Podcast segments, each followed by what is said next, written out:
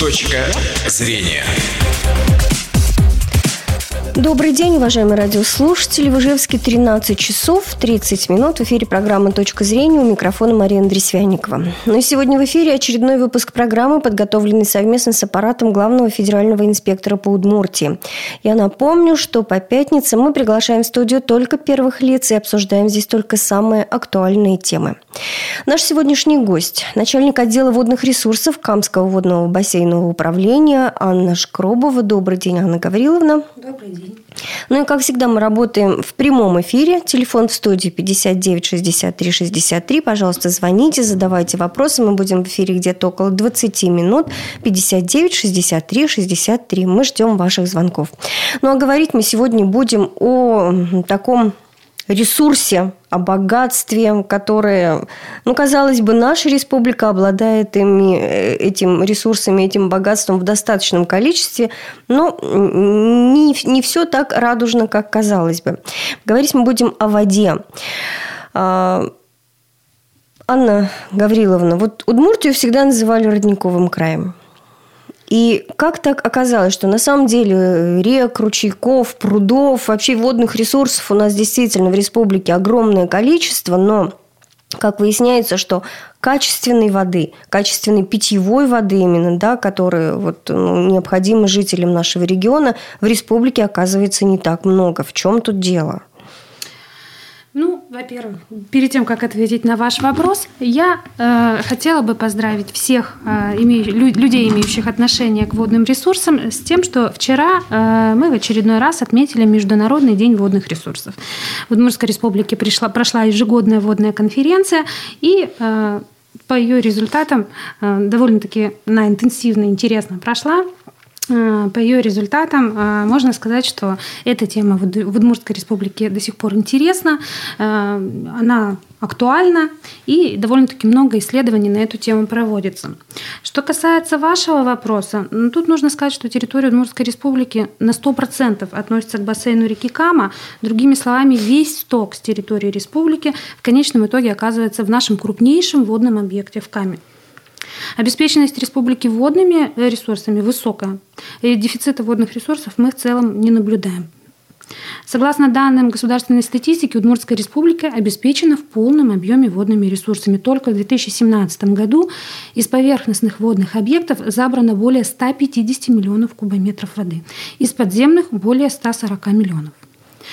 Эм, отвечая на ваш вопрос э, относительно того, что качество питьевой воды, качественной питьевой воды нам не хватает, я себе позволю э, отметить, что считаю данное утверждение не вполне верным. Угу. Безусловно, без должной водоподготовки употреблять воду из природных источников для питьевых целей часто нельзя. Но в то же время у нас в регионе действует 9 поверхностных водозаборов, вода из которых после водоподготовки поставляется населением для питьевых целей.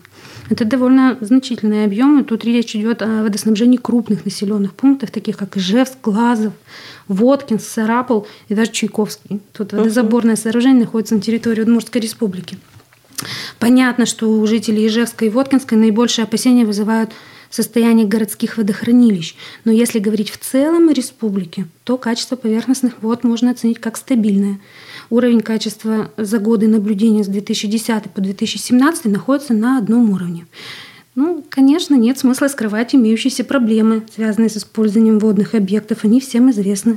Это и крайне низкое количество очистных сооружений, угу. неэффективная работа имеющихся станций очистки стоков, почти повсеместное отсутствие систем ливневой канализации, очистки ливневых и талых вод, замусоривание территорий – Одни снегосвалки только чего стоят. Вот это основные факторы, которые влияют на качество поверхностных вод. Все эти проблемы, без сомнения, требуют огромных финансовых вложений, но без их решения надеяться на улучшение качества природных вод наивно. Угу. Анна говорила, ну вот, э, коль уж вы начали говорить про Ижевский пруд, да, ну, тоже притча во языцах у нас стало, что вот мы очень много средств, казалось бы, уже внесли, вносим на все эти работы, которые существуют. Мы все пытаемся его оздоровить, и там и дно чистят, и э, зарыбляется это водохранилище. Но тем не менее, вообще приводит ли к каким-то положительным результатам вот все эти работы, которые проводятся на Ижевском пруду? Ну, действительно, вы правы. На Ижевском водохранилище работы по его оздоровлению, безопасной эксплуатации проводятся регулярно. На какие-то прогнозы на ближайшее время, на ближайший летний период делать очень сложно. Здесь ведущая роль все-таки отведена природно-климатическим факторам, температуре, объемом половодья, паводков. Вообще, касаемо Ижевского водохранилища, очень часто приходится слышать мнение, что вина за цветение пруда лежит на городе. Угу. Но хочется внести как-то ясность уже в этот вопрос. Все-таки цветение или эвтрофикация – это естественный процесс – для водных объектов с замедленным водообменом. Ну, иначе говоря, можно с высокой долей вероятности говорить о том, что такая судьба уготована всем искусственно зарегулированным водотоком. Угу. Человек вмешался в естественную экосистему, подстроил ее под свои нужды, но природа свои планы, для нее такая ситуация противоестественна, природа борется с ней своими методами. Другое дело, что это не отвечает сейчас современным запросам человека. С проблемой цветения уже давно столкнулись в южных регионах нашей страны, поэтому нельзя сказать, что у нас какая-то уникальная ситуация угу. в Ижевске. Но в то же время полностью снимать ответственность так называемого антропогенного фактора, наверное, нельзя. Тут свою лепту внесли и шлакоотвал, и отсутствие в городе должной системы ливневой канализации с очисткой ливневых и талых вод перед сбросом. Хочу обратить внимание, что в Ижевское водохранилище загрязненные промышленные сточные воды не сбрасываются. Те источники, которые у нас есть, это воды от охлаждения оборудования без привнесения дополнительных загрязняющих веществ. Несмотря на то, что Ижевское водохранилище создано в 1760 году, сегодня оно выполняет свою основную функцию – обеспечение населения предприятий Ижевска водными ресурсами. За период своего существования гидротехническое сооружение неоднократно ремонтировалось, реконструировалось. Последняя реконструкция проводилась в 2006 году.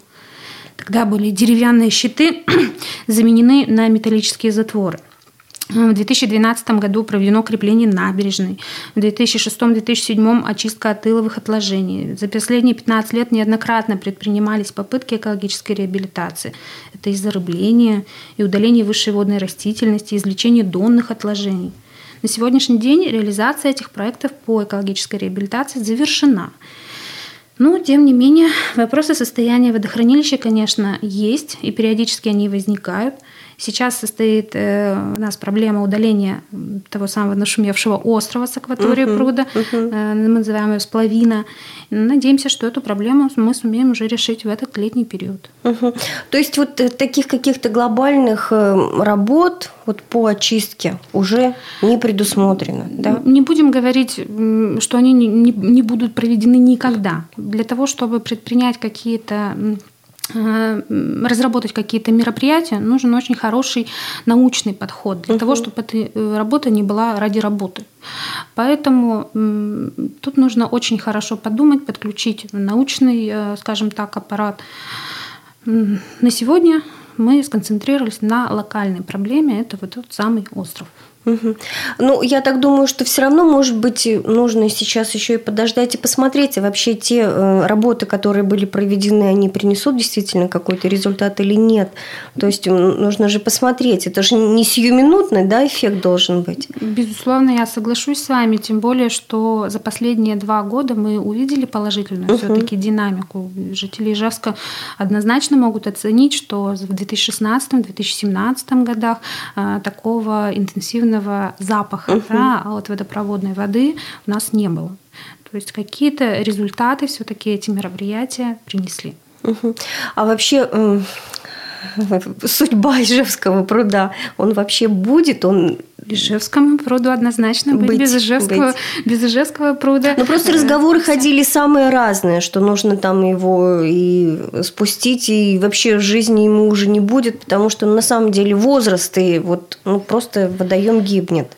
На самом деле всерьез таких планов не рассматривалось, так, чтобы а, опустошить э, чашу пруда э, нужно было бы перестроить полностью э, вообще всю хозяйственную деятельность Ижевска, поскольку это источник и водозабора, и э, для теплоснабжения используется вода природная. То есть нам без Ижевского пруда пока никуда. Хорошо, ну успокоили. Что ж, что, что ж сказать? А какова ситуация на других водохранилищах в республике, вообще на реках? Вот я Э, знаю, что по ЧИПЦ возникают тоже очень много вопросов. Э, как здесь ситуация обстоит? Ну, ни для кого не секрет, что каждый водный объект, он по-своему индивидуален. В республике постоянно проводятся мероприятия за счет средств федерального бюджета, которые, мы, э, которые направлены на улучшение состояния водных объектов.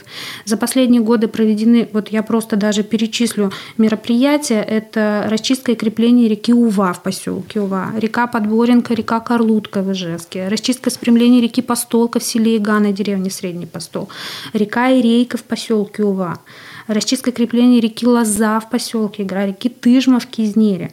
Эти работы проводились за счет средств федерального бюджета и Кроме того, проведены работы по расчистке реки Иш в пределах города Ижевска, строительство защитных сооружений в Ижевске и прудонакопителю в Воткинске. Это я говорю только о мероприятиях, которые проводились вот последние 15 лет. Угу. Работа эта постоянная, ежегодная. Она требует, конечно, колоссальных и финансовых, и человеческих затрат. На ближайшее время планы – это расчистка русла реки Ува в Волжском районе, реки Иш в черте города Ижевска, реки Карлутка, опять же в Ижевске, и наша многострадальная река Чепца в Болезинском районе. Но хочу тут немного говориться, что часть работ начнется уже в этом году, но по некоторым работам а, мероприятие только в планах. Как раз сейчас, буквально на этой неделе, идет работа по защите мероприятий в Федеральном агентстве водных ресурсов, и по результатам, этих, э, э, по результатам этой защиты будет решен вопрос о финансировании этих мероприятий. То есть пока говорить о глобальных проблемах, в том числе по расчистке реки Чепца, ну, несколько преждевременно. А скажите, вот очень много вопросов возникает, например, у жителей Ижевска, в частности, это по состоянию наших городских речек, да, той же Карлотки, Подборенки.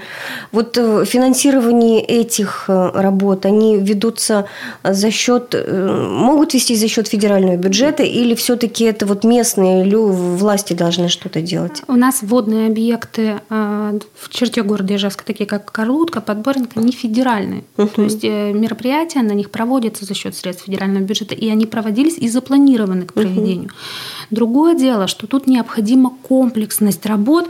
Ну, все мы как немного домовладельцы и хозяева, да, должны понимать, что чисто будет там, нигде прибирают, там, где не мусорят. То есть требуется, помимо того, что мы можем, безусловно, каждый год производить расчистку русел, но угу. если берега будут в таком состоянии угу. заросшими или угу. засоренными, то эта работа будет ну, фактически бесполезны. То есть кратковременный эффект будет достигнут только. Поэтому вот совместно с администрацией города Ижевска я думаю, что в ближайшее время мы сможем э, очень так по-хозяйски подойти к этому вопросу и разрешить существующие проблемы. Э, давайте теперь вот о тех э, крупных водных объектах. Вот вы, мы уже говорили про Ижевский пруд, но у нас еще есть большие пруды в республике. Это тот же самый Воткинский пруд, в Камбарке пруд. Вот как э, там ситуация? Там э, грозит ли им та же участь, что Ижевску, Ижевскому пруду? И вообще что делать, чтобы не допустить, не довести до такого состояния? Да, помимо того, что эти водохранилища крупнейшие, они в том числе и одними из старейших в республике являются. Они тоже созданы э, в середине XVIII века. Воткинское водохранилище в 1759 году, Камбарское в 1767. Сооружения эти, конечно, требуют содержания. Они неоднократно ремонтировались, реконструировались. В Воткинске последний раз э, эти работы проведены в 2013-2014 году, в Камбарке в 2012-2013 году. По Воткинскому водохранилищу проводились работы по очистке ложа Березовского залива в Воткинске, э, опять же, за счет средств федерального бюджета в 2010-2013 годах. Для безопасной эксплуатации ГТС э, проведен капитальный ремонт ГТС гидротехнического uh-huh. сооружения. Но если говорить опять же о перспективах, тут мы опять возвращаемся к той же проблеме, проблеме, что для проведения тех или иных работ или мероприятий необходимо провести исследование водных объектов, разработать, утвердить методы выполнения тех или иных мероприятий. Поэтому тут такой очень тщательный подход требуется. Угу. То есть пока таких э, работ ну, будем, не, будем не говорить, что эти, эти э, вопросы в проработке. Угу. А, Анна говорила, ну, у нас есть звоночек телефонный, давайте послушаем. Алло, добрый день, мы вас слушаем. Здравствуйте. Слушаем вас. Вот вчера выступала преподаватель из УЗГУ. Говорила, что реч, ну, родниковую воду нужно кипятить, Мгм. а артезианскую Угу. Пожалуйста, сможете, если ответить, Анна Гавриловна. Тут речь, скорее всего, идет о подземных водах, Мгм. да, то есть те, которые у нас добываются из скважин.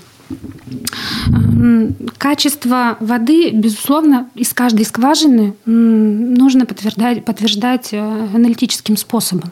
То есть однозначно сказать, что по всей территории республики вода в какого-то одного качества так нельзя. Э, Нужно говорить э, о, не- о кон- о конкретной пробе, о конкретном источнике. У нас действительно есть определенные проблемы по фоновому содержанию отдельных веществ в питьевой воде, э, которую мы добываем из скважин. Поэтому тут правильнее было бы сказать, что очень индивидуально нужно подходить Мгм. к решению вот этого вопроса. Ну, э, в любом случае, вот э, я помню, эти плакаты везде висят. э, Воду обязательно нужно кипятить, что вы берете ее хоть из родника, хоть из Да, хоть из- артезианской скважины в любом случае.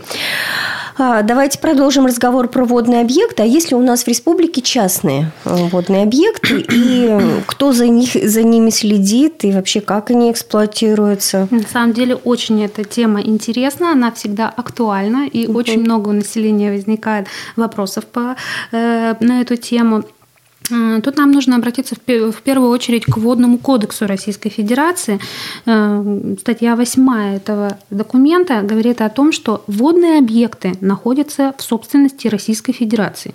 Исключение – это только случай, когда водный объект э, пруд-копань расположен в границах земельного участка, принадлежащего на праве собственности либо субъекту Российской Федерации, либо муниципальному образованию, либо гражданину или юридическому лицу. В таком случае пруды могут находиться, соответственно, в их собственности.